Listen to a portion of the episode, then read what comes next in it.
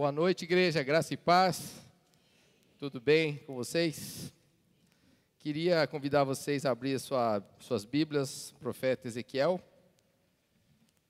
no capítulo 47, a partir do verso 1.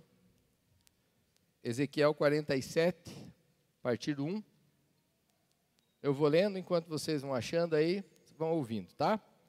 Depois disso, o homem, era um anjo, né, que foi falar com Ezequiel, me levou de volta à entrada do templo. Ali notei que jorrava água para o leste por debaixo da porta, por dentro e passava à direita do altar do lado sul. Ele me levou para fora do muro pela porta norte e me conduziu até a entrada leste. Ali vi que a água corria pelo lado sul da porta leste. O homem me conduziu pela pela água e enquanto caminhava, ele ia medindo. Quando percorremos 500 metros, ele me levou para o outro lado do rio, ali a água chegava aos meus tornozelos. Ele me mediu mais 500 metros e atravessamos o rio novamente. Dessa vez a água chegava nos meus joelhos. Depois de mais 500 metros, chegava na minha cintura. Então ele mediu mais 500 metros e ali a água era como um rio fundo o suficiente para atravessar a nado, mais fundo demais para atravessar a pé.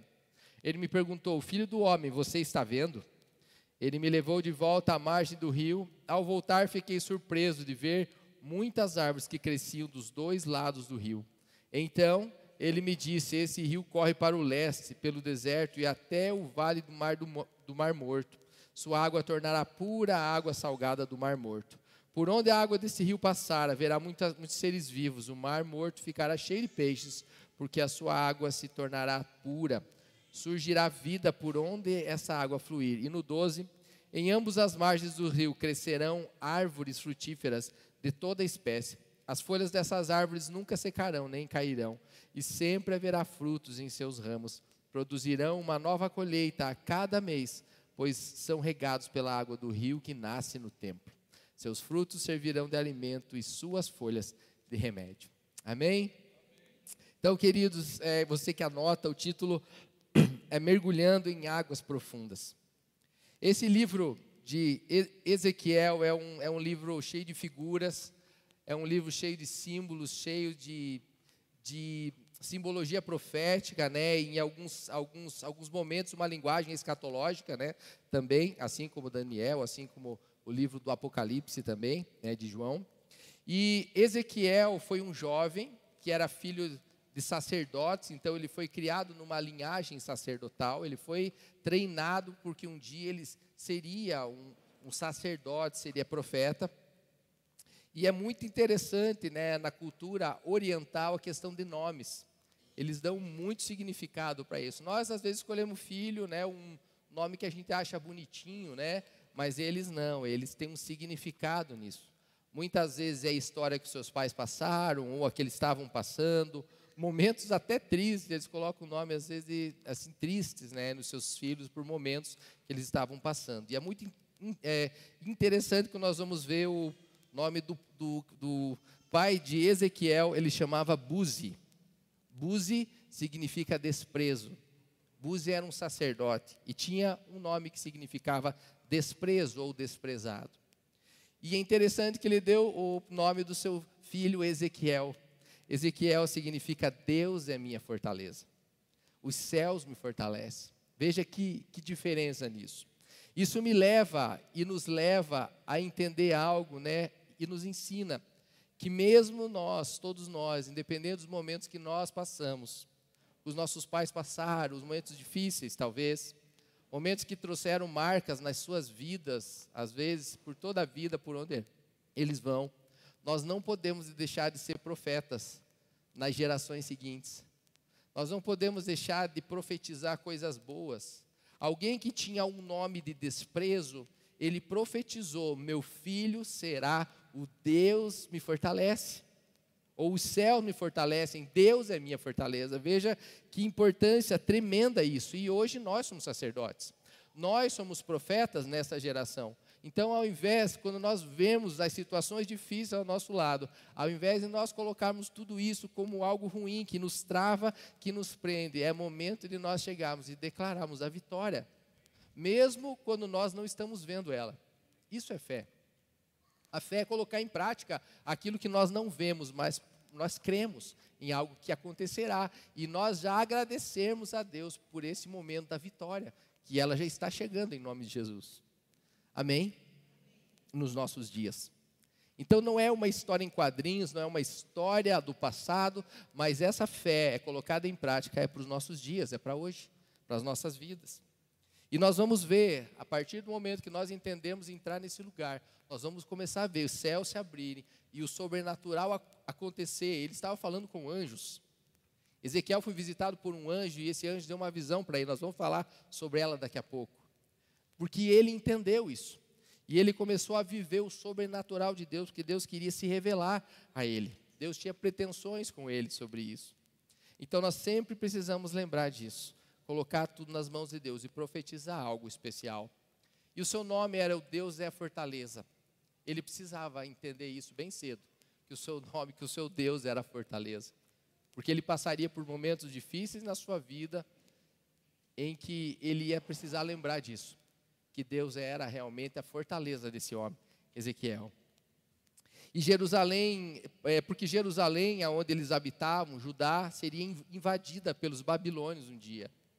Até que vários profetas antes, inclusive Jeremias, falavam: Nós vamos um dia ser invadidos por povos inimigos e nós seremos escravos por 70 anos. Eles não acreditaram.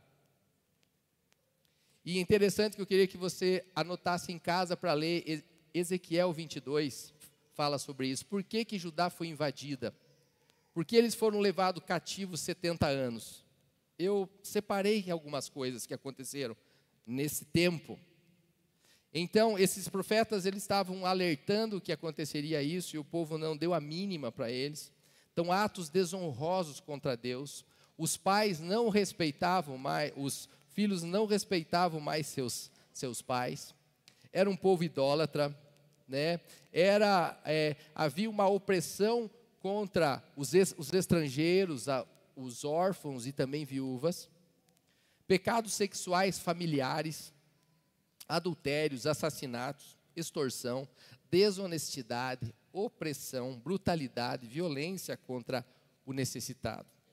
Coisa bem antiga, né? A gente quase não vê isso mais nos nossos dias.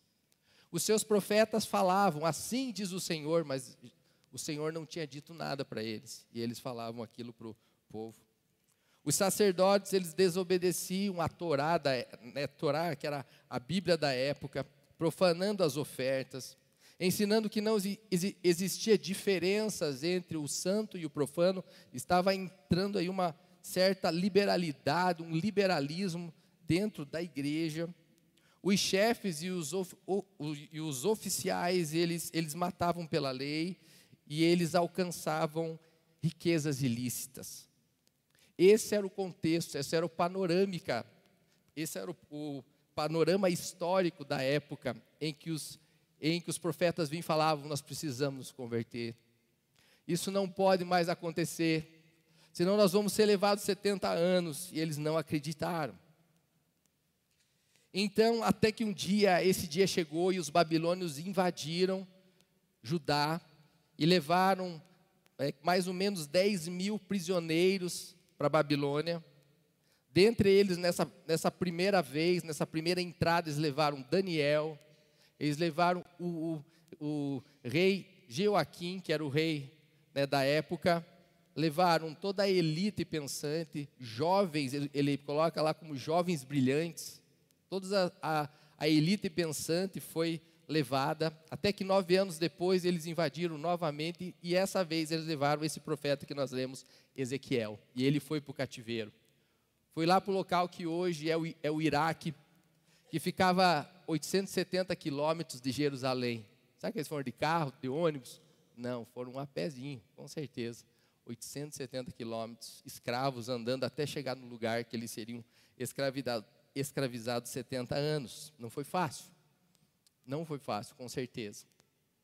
Mas enquanto Daniel era profeta no palácio, Ezequiel, esse que nós vamos falar hoje, ele estava nos campos de trabalho dos, dos escravos, ele era profeta ali. Mesmo no momento difícil, como eu, como eu falei antes, de dificuldade, ele continuou sendo profeta. Ele continuou cumprindo o seu papel naquele lugar.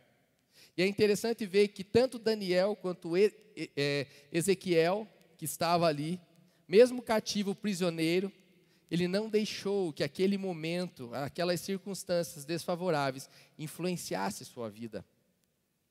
Nós, por tão pouco, às vezes, saímos.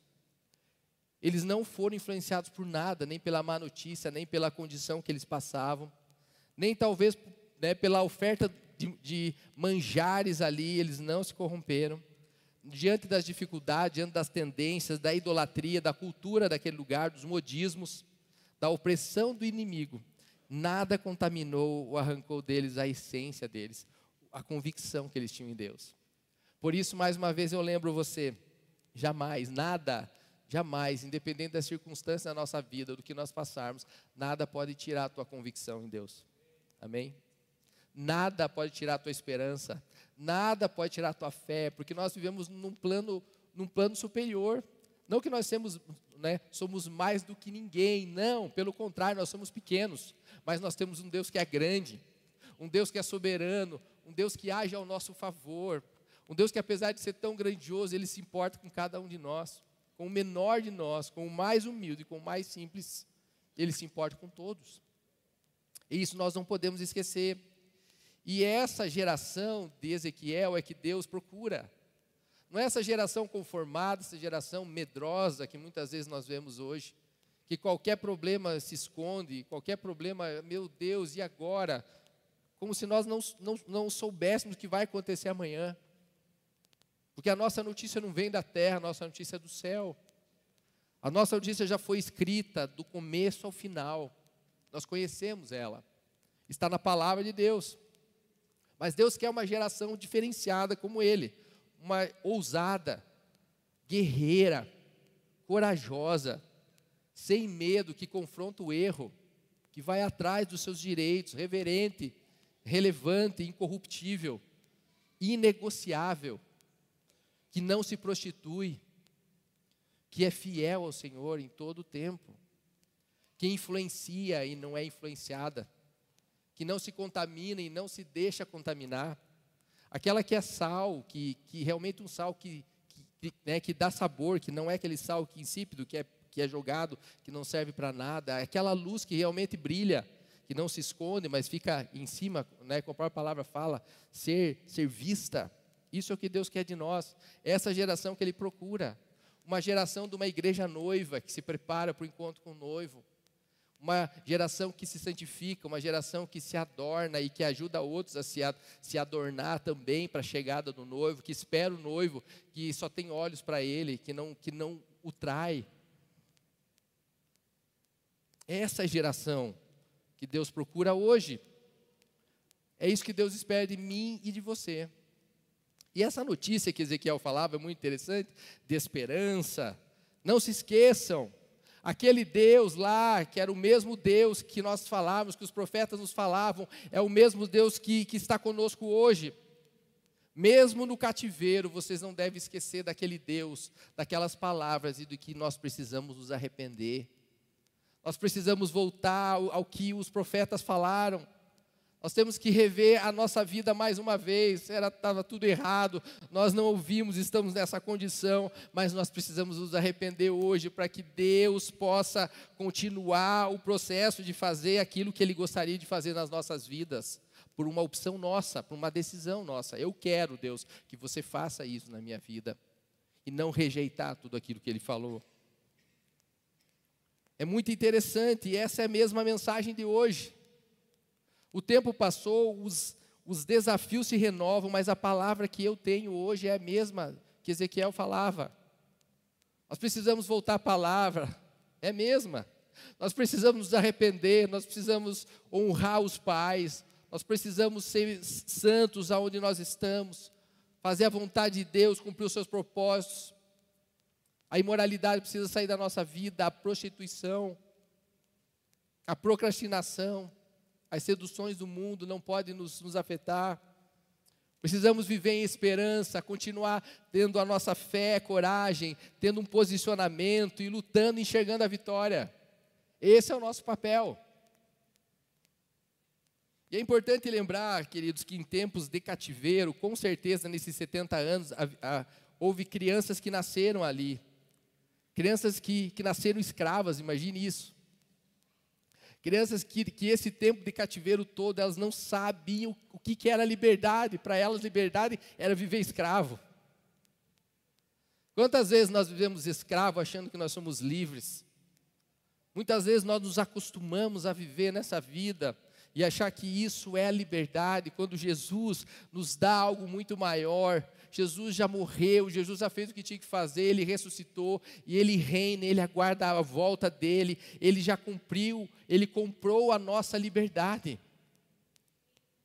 Não para que eu, eu seja livre para fazer o que eu quero agora, não, ser livre para poder escolher. Eu quero que você, Deus, cumpra tudo que você tem na minha vida. Eu quero que você cumpra, Senhor, toda a tua vontade. Qual que é a vontade de Deus? Ela é boa, ela é agradável e ela é perfeita. Essa é a vontade de Deus para a nossa vida. E não viver em escravidão, queridos, achando que nós somos livres. Jesus nos libertou. Jesus nos fez livres. Então diga aí, eu sou livre muita gente ainda é escravo. Vamos lá, fala, eu sou livre. Glória a Deus, nós somos livres. E essa, essa, essa ideia, essa, essa verdade precisa entrar do nosso coração. Salmo 25, 14 diz assim: O segredo do Senhor é para os que, os que o temem, e ele lhes fará saber o seu conserto, a sua, o seu pacto, a sua aliança. E Deus queria revelar a sua aliança para esse homem, Ezequiel, que estava no cativeiro estava escravo naquele lugar, mas era um profeta. E ele recebe uma visão, e um anjo vem e o encontra. E nessa visão ele vê o templo, um templo gigante, aquele templo que ele via em Jerusalém, o templo de Salomão.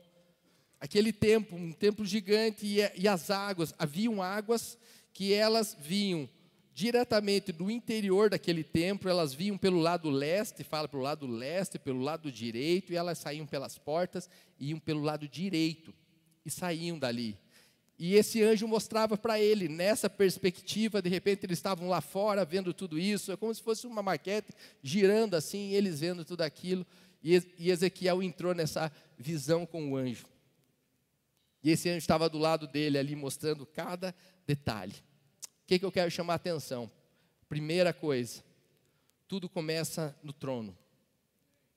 Tudo começa em Deus as águas saíam dali e as águas vinham e percorriam tudo daquela forma. Eu acho muito lindo como Deus chama atenção para Jesus no Antigo Testamento, de várias formas. Aqui, ele, ele, né, ele faz a questão da água. Ele vem mostrando que essa água vem pelo lado leste, pelo lado direito. Quem está quem tá à direita do trono? Quem está à direita? Jesus está à direita. Ele é a água. E Jesus é aquela fonte. E João fala muito isso para nós. João 7,37, é, Jesus, é, o próprio Cristo, né, o próprio Jesus diz: Aquele que tem sede. João 7,37. Aquele que tem sede, venha até mim e beba. Apocalipse 21, 6. Disse-me ainda: Está feito, eu sou o Alfa e o Ômega, o princípio e o fim. A quem, e quem tiver sede, darei de beber gratuitamente da fonte da água da vida. Apocalipse 22, 1. Então o anjo me mostrou o rio de água da vida, que, clara como cristal, fluía do trono de Deus e do Cordeiro. Aquelas águas saíam do trono do Pai, elas vinham de Deus, da presença de Deus, onde Jesus estava, onde Deus estava. Interessante que essas águas não se detinham ao templo, elas não ficavam contidas ali. É muita coisa, é muita água. Essa fonte é muito preciosa, não, não segura não tem como segurar, é muito forte. E essas águas vinham não se restringiam a esse lugar, elas passavam pela porta. Quem é a porta? Jesus é a porta. Elas faziam um trajeto, um caminho. Quem é o caminho? Jesus. Interessantíssimo como Deus quer revelar o Pai no, no Antigo Testamento. Ele fica fazendo essas coisas para que a gente possa né, se, né, ficar feliz com isso quando a gente descobre, porque esses segredos ali ele começa a revelar. E é muito interessante que essas águas não são qualquer água, não é uma água qualquer. A gente leu ali, do 7 ao 12. Aonde essas águas passam, elas dão vida. Aonde Jesus chega, ele dá vida, queridos. Ele fala onde essa água passa dá vida aos animais, às plantas, ele transforma desertos em locais sem vida, ele transforma esse lugar, ele deixa doce água salgada. Até a água salgada do mar, do mar, do mar salgado, né? Que é o mar morto hoje, ele deixa, salga, ele deixa doce. Esse é Jesus, o caminho, as águas, o caminho, a verdade e a vida. Esse é o nosso Deus. Amém? Então tudo começa em Deus e através de Jesus vai fluir águas que poderão chegar nas nossas vidas e vão chegar hoje na sua vida aí, onde você estiver. Aqui é o templo, aqui é o trono de Deus e essas águas estão escorrendo por todo lugar e vão atingir você em nome de Jesus. Eu profetizo isso. E quando nós nos voltarmos nessas águas, nós decidimos andar nessas águas, né? seguimos essa direção, nós vamos experimentar algo que nós nunca experimentamos.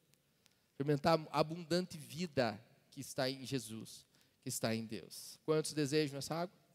Aleluia. Isaías 55, 6 diz assim: Buscai ao Senhor enquanto se pode achar, invocai o seu nome enquanto está perto.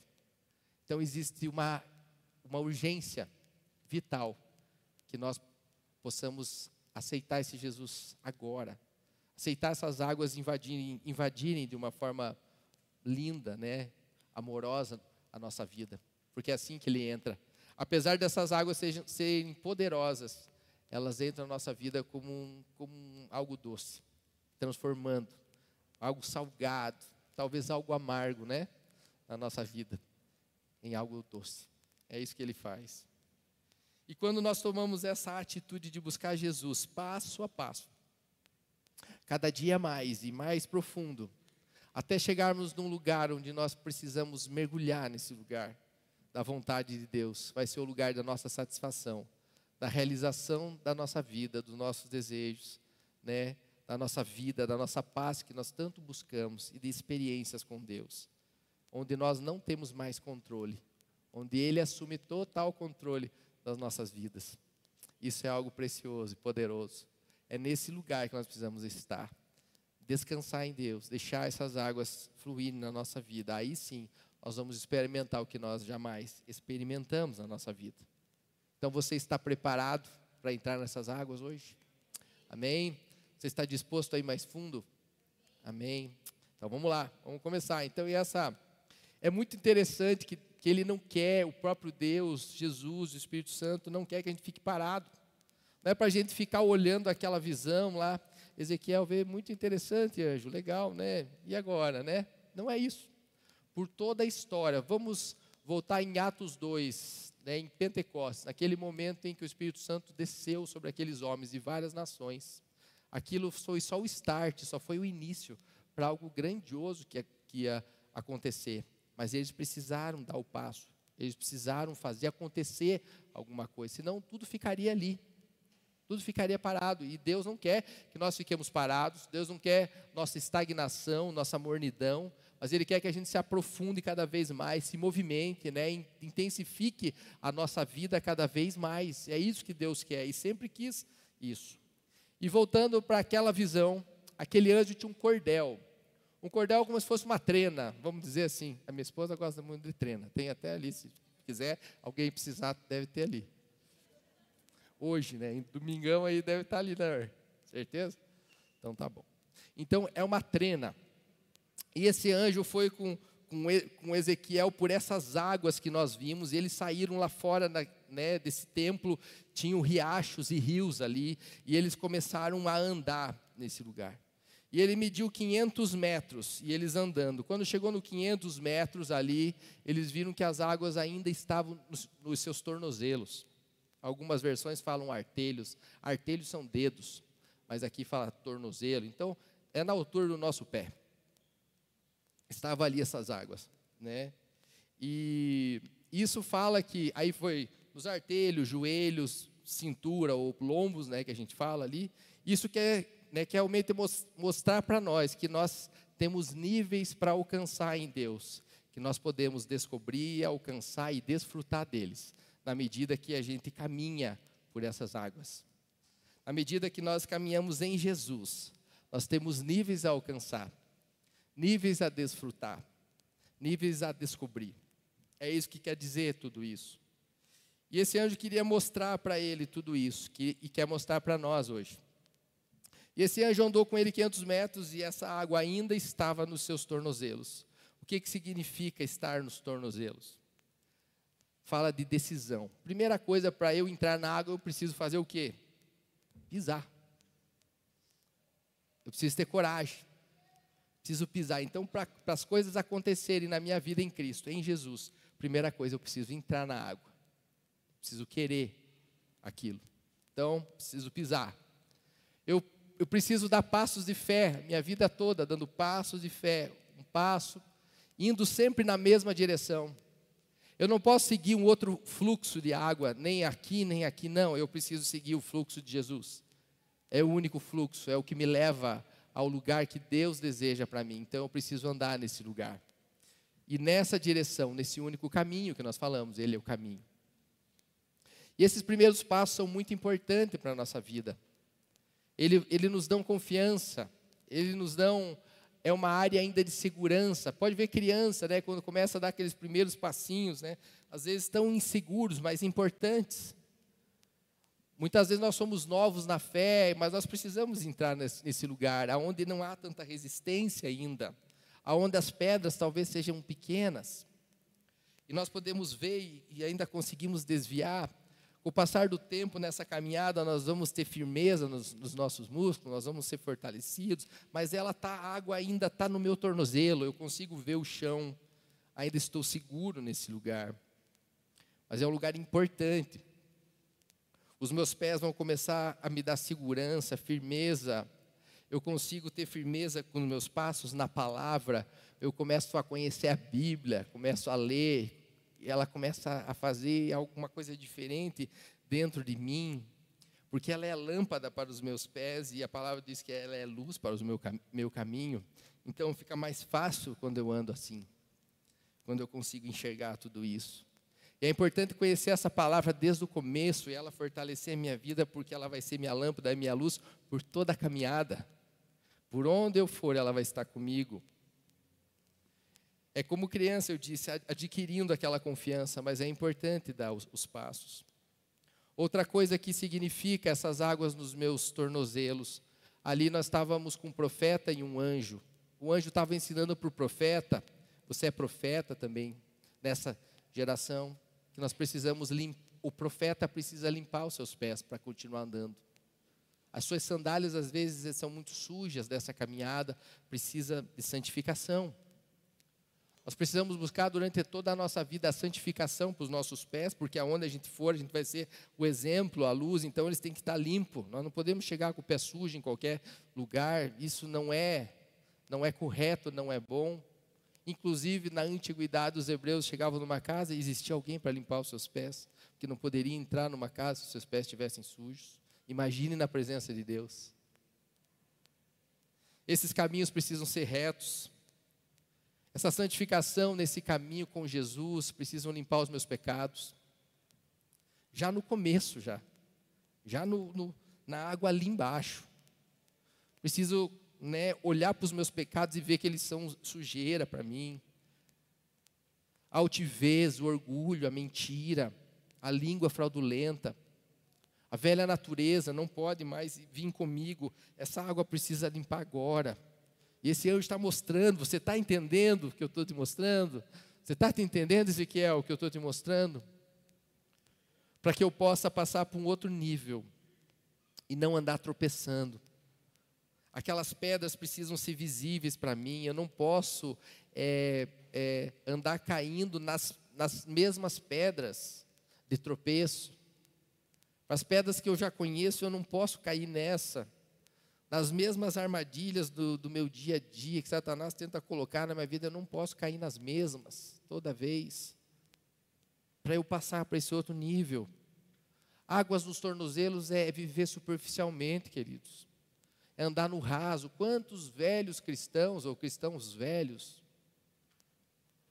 vivem nessas águas é, rasas, não querem sair daí, ficam na, na, mesma coisa. É a mesma coisa que a gente vê uma criança no rasinho, é tão lindo de ver ela ali, Mas imagine um adulto de boia, naquele rasinho ali, só veja essa imagem. Um adulto de boia querendo ficar nesse raso. Não. O adulto tem que ir lá no, lá no fundo, é mais longe.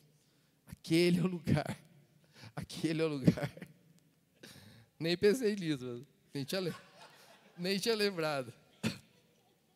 Mas Deus quer o alimento sólido para nós nessa comparação, né? Transformações maiores.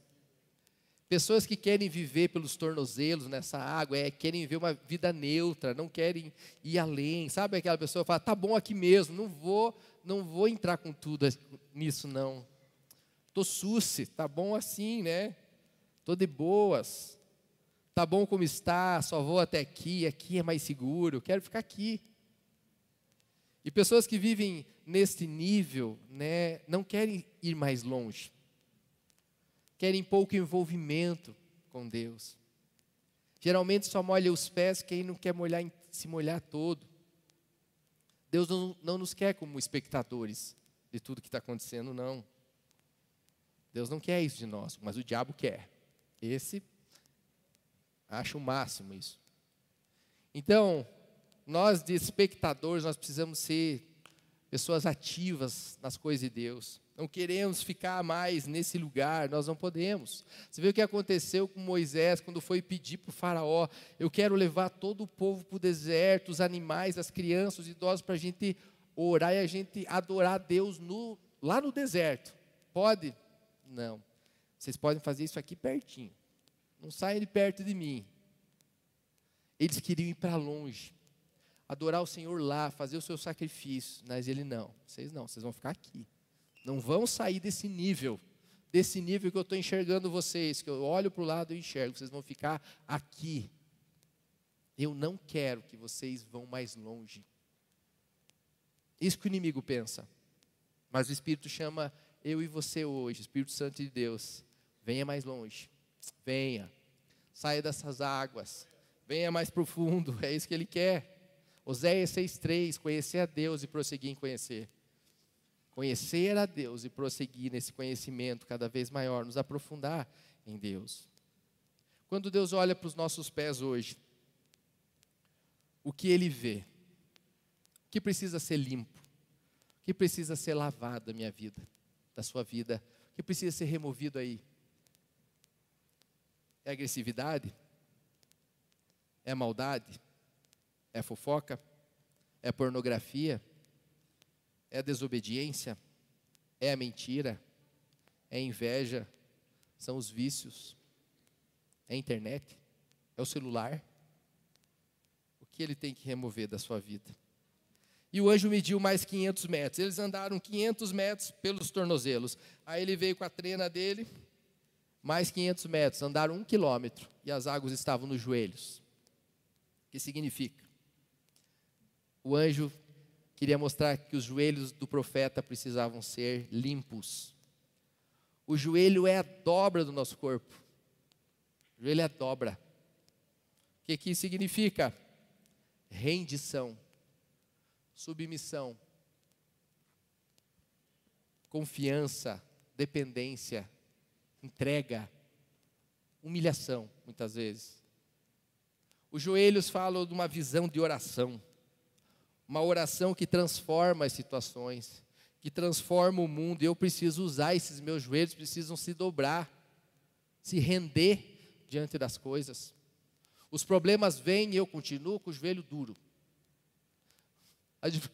As dificuldades vêm e eu continuo com ele duro. Não vou me render.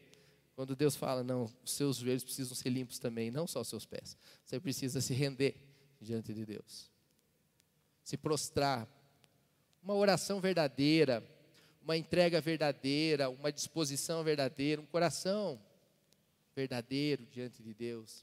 Não falando da boca para fora, mas se, se entregando, se, se, se jogando diante da presença daquele que pode fazer alguma coisa pelas nossas vidas. Ter saudades de estar nesse momento.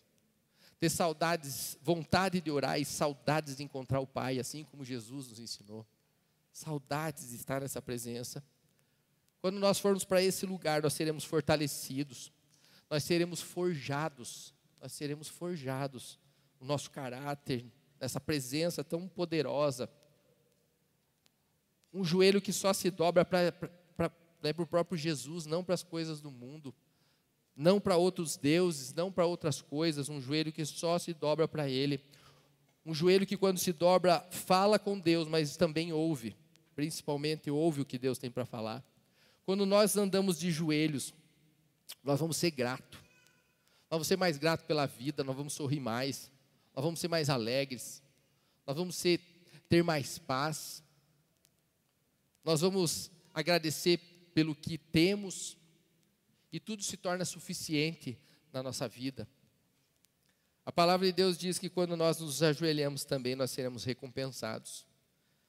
Mateus 6,6. Quando você orar, vá para o seu quarto, feche a porta e ore ao seu pai que está em secreto. Então o seu pai que te vê em secreto te recompensará. O lugar de oração é um lugar de recompensas também, não só de humilhação. Se bem que esse é o mais importante. Porque se nós nos humilharmos, nós seremos exaltados. Aquele que se altiva, que se orgulha, a prepotência é o princípio da queda. Quando se compromete, então, e ir mais profundo nesse nível de oração? Amém, queridos? Vamos entrar nesse nível? Então, esse anjo, após um quilômetro, ele vem com a sua trena e ele mede mais 500 metros. Eles já andaram 1.500 metros. E a água chega na cintura. Em algumas versões falam nos lombos. Né? Então, é um, um nível mais profundo. Nesse, nesse nível, quem andou até esse lugar, ele já viveu algumas experiências com Deus. Ele já foi além. Ele já foi envolvido por Deus muitas vezes né? Ele não está andando mais nesse raso, né? Ele está a poucos passos de um lugar mais profundo, mas ainda não é tudo. Ele precisa continuar caminhando. Para alguns esse lugar é suficiente, tá bom aqui, vou ficar por aqui, já não quero mais, já tá bom esse lugar para mim. Para alguns é, mas Deus não quer isso para nós, há muito mais ainda. Amém? E é muito importante se Deus Deus não cingir, não não prender com uma cinta nossa, nossas vestes nesse lugar. Quando nós formos tentar ir para um outro nível, nossa, nós podemos perder essa roupa. Nesse lugar ele precisa cingir, eu preciso ser cingido, ser preso. Por isso que Deus não, não avança etapas. Às vezes eu, eu, eu ainda eu quero passar para uma outra etapa, mas eu, eu não estou cingido ainda, eu não estou com cinto. Isso fica perigoso. Quando eu for mergulhar, talvez a, a minha calça vá embora e eu passe vergonha, ou seja envergonhado de alguma forma. Então, para que isso não aconteça, Deus às vezes nos previne de passar para um próximo nível ainda até que nós sejamos cingidos, né? É nesse nível que os, que os nossos bolsos são convertidos. Nós chegamos a um nível em Deus que essas águas já estão aqui acima, então tudo que está para cima está convertido. Os bolsos começam a, a ser convertidos, eu começo a a dar o meu dízimo corretamente, começo a dar ofertas, esmolas, tudo aquilo que Deus nos ensina. E é muito interessante, são sintonias finas, né? coisas fininhas às vezes nesse nível. Não precisa, não é, são grandes coisas a serem mudadas para passar para um outro nível. São coisas pequenas, é aquela sintonia fina que precisa ser cuidada, né? É nesse nível que a minha intimidade precisa estar santa, meu casamento santo, o meu relacionamento sexual com a minha esposa santo, a vida de santidade, um, um leito sem mácula, seguro, os meus olhos, a minha mente precisam estar sarados e expostos diante de Deus, curados. Nesse lugar, águas pela cintura ou pelos lombos, É o nível onde nós andamos, não andamos mais do nosso jeito, mas nós começamos a, a observar o que Deus tem para nós. Nós não andamos da nossa forma, mas da forma de Deus. Sem medo de me declarar cristão para as pessoas na rua, eu fico mais corajoso. Os lombos falam de serviço também, né? Nesse nível é um nível que eu já começo a, a a trabalhar mais, servir pessoas. Olha esse voluntariado, como tem sido uma bênção nesse lugar. Fazer para Deus as coisas, servindo as pessoas, atuando no, no ministério, cumprindo o ID, falando de Jesus, né, como eu falei, fazendo missões, ganhando almas, alcançando vidas, fazendo a vontade de Deus em todo o tempo, em casa, na faculdade, na escola, no trabalho, na rua, em qualquer lugar. Evangelizando aqueles perdidos, ensinando da palavra, compartilhando da fé, compartilhando os meus testemunhos. Nesse ponto, quando essas águas já estão pelos lombos, já estão altas na minha vida, eu, não, eu só tenho duas opções. Ou eu vou profundo, intensidade para frente, cada vez mais fundo, ou eu resolvo voltar para as margens, da onde eu saí, do raso, e ficar olhando as maravilhas que Deus vai fazer na vida das outras pessoas. O que Deus faz ao meu redor. Só olhar. Duas opções. Tiago 1, 22 diz assim: E não sede somente ouvintes, mas praticantes da palavra. Efésios 5, 1: Sede, pois, imitadores de Cristo como filhos amados. Nesse lugar de água pela, pelos lombos, pela cintura, nós não devemos olhar para trás. É maior esse desgaste nosso de tentar voltar nessas águas do que, de repente, querer mergulhar fundo no que Deus tem para frente. É mais desgastante voltar. Não tenha saudades do, do raso. Não tenha saudades da margem lá, daquela vidinha rasa. Quando Deus tem algo profundo, segredos profundos para nos revelar. Então, olhe só para frente. Continue olhando, continue crendo, continue avançando, passo a passo. Por mais difícil que possa ser as águas nesse lugar, quanto mais difíceis, continuem. Ao andar com Jesus, aqueles discípulos, eles foram levados a um lugar mais profundo, para que eles possam, que eles, que eles, que eles pudessem ser desafiados, aí além, e eles foram desafiados, e eles conseguiram chegar nesse lugar. Tanto é que nós hoje sabemos tudo por causa dessa intensidade deles, eles não pararam, eles continuaram cada vez mais.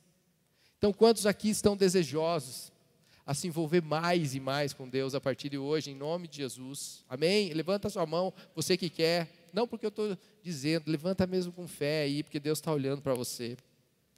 Então, depois de andar 1.500 metros, o anjo falando: Não, não é isso, não. Eu quero que você vá mais fundo, nós vamos continuar essa caminhada. Você está vendo? Você está vendo o que eu estou te mostrando? Estou entendendo, está muito legal isso. Vamos indo então, mais 500 metros. Andaram 2 quilômetros agora, e a água já não tinha como ele andar mais, com, né, assim, dando passos, sentindo o chão. Fala ali em Ezequiel 47,5: a água, a água havia aumentado e era tão profunda que só se podia atravessar a nado e não se podia atravessar andando. Essas são as águas abundantes que Deus tem. Quem que é essas águas aí? Nome de Jesus. É nessas águas que nós temos que andar, gente. Não sei se você sabe nadar ou não. Mas em nome de Jesus, o Espírito Santo vai te dar força aí para você nadar, para você mergulhar, para você fazer algo mais a partir de hoje, porque Deus não quer você mais como uma criança andando nesses lugares rasos. Deus tem algo muito maior e mais profundo para a nossa vida. Amém? Mas é, é, é o momento da entrega, é o momento do, né, do tudo ou nada ali, naquela hora, onde a água já está subindo. Né? Eles estão andando ali, essa água subindo e essa água cobrindo ele já como um todo, né, significa aí uma dependência total. É você começar a perder o controle das, das coisas. Muitas vezes você está caminhando com Deus e fala, meu Deus, está virando tudo ponta cabeça. Estou per tá, perdendo o controle. Perdendo o controle de tudo. Você acha às vezes é, que é ruim? Às vezes Deus está te levando a um lugar bem profundo. Mais profundo. Mais profundo. Nós temos que agradecer por esses momentos. Buscar em Deus discernimento, o que, Ele quer de nós. Nesse momento falta pé, não tem pé, não dá pé, não dá pé mais. É maior que nós. Começa a nos cobrir. E Deus quer que sejamos totalmente invadidos nele. É nesse lugar de que nós somos, somos invadidos por Deus e não conseguimos mais controlar. É dizer para Deus, Deus, a partir daqui eu não consigo andar mais. Eu não posso. Me ajuda. Eu preciso de ti, me ajuda, me leva. É fora do alcance do homem. Está fora do alcance do homem, aí Deus começa a agir. Níveis mais profundos produzem corações que não estão apegados com as coisas mais desse mundo. Você começa a ver as coisas diferentes, você começa a não dar importância mais. Talvez as coisas que você até dava muita importância, elas não têm mais valor para você. Nós somos apegados às coisas de Deus. É um estilo de vida de um cidadão que não mora mais nessa terra, embora esteja nela, mas é um cidadão do céu. Onde os nossos pés não estão mais na terra, mas nós começamos a, andar num nível onde o controle é do céu sobre a nossa vida fora do terreno, suscetíveis ao levar de Deus, perdendo totalmente o controle para viver o sobrenatural. Mas nós vamos viver isso só se nós tivermos ousadia. Lembra do primeiro passo lá no raso? Eu precisei dar o primeiro passo. A partir daí, coisas foram tiradas da, da minha vida. Eu estava orando antes de, de vir para cá, Deus me deu uma visão sobre isso. Imagine você totalmente cheio de lama, uma pessoa cheia de lama. E de repente você entra em um rio, né? E esse rio começa a lavar os teus pés, você fica com o pé limpinho, e você vê, puxa, que legal, estou com o pé limpo, mas o resto está sujo. Você pode sair e ir embora totalmente sujo com os pezinhos limpos. Mas você pode continuar andando para que as tuas pernas sejam limpas, os teus joelhos comecem a ser limpos, as tuas cinturas, os teus lombos até que o seu rosto, seus olhos começam a ver. Aí a sua mente é limpa, seus olhos são limpos, sua boca e sua língua começam a se limpar, as suas mãos começam a se limpar, o seu coração né, e os seus pés, por onde você anda. Você está limpo. É isso que, que Deus quer fazer com a nossa vida. Se entrarmos nas águas, mas buscarmos águas cada vez mais profundas. Se nós andarmos no raso, nós vamos achar que a gente está limpo, mas na verdade a gente fica olhando, nossa, eu estou limpo, mas na verdade eu estou sujo. Entende? Se eu chegar até aqui e me olhar, eu vou falar, eu estou limpo, mas aqui eu estou sujo. Minha mente continua poluída, suja. Meu coração ainda continua querendo maldades. Os meus olhos ainda têm escamas que precisam cair para eu começar a enxergar as coisas. Existem níveis em Deus que para eu entrar nele eu preciso deixar outros para trás. Existem níveis que eu preciso eu preciso deixar coisas, até pessoas. Existem níveis em Deus que eu preciso entrar, que eu preciso ir, que tinham coisas que até eram boas para esse nível, mas agora elas não são para esses. Então Deus vai fazer da forma dele. Deus começa a fazer de uma forma diferente. Eu preciso aceitar essas coisas e começar a enxergar isso abandonar essa zona de superficialidade. Naamã precisou, para ele ser curado, é, para além de mergulhar sete vezes, sete vezes, né? Ele precisou ir por inteiro, por inteiro. Ele só ganhou a cura quando ele mergulhou inteiro.